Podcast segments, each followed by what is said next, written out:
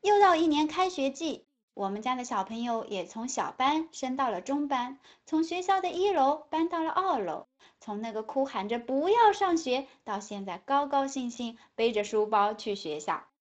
开学呢，也成了一种仪式，告别过去，迎接未来。我们的人生呢，可能也会经历各种各样的仪式，比如从原来的公司辞职到新的公司。会有新员工欢迎仪式，比如新店开业会有开业典礼，比如新人结婚会有新婚典礼。各种各样的仪式呢，能够让我们从过去平稳过渡到新的环境、新的阶段、新的人生征程，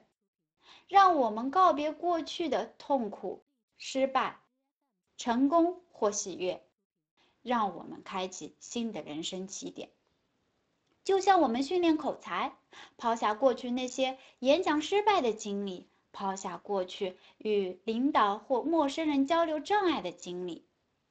给自己一个仪式，哪怕是一句话：“我要改变，从此刻开始”，也可以开启人生新的征程。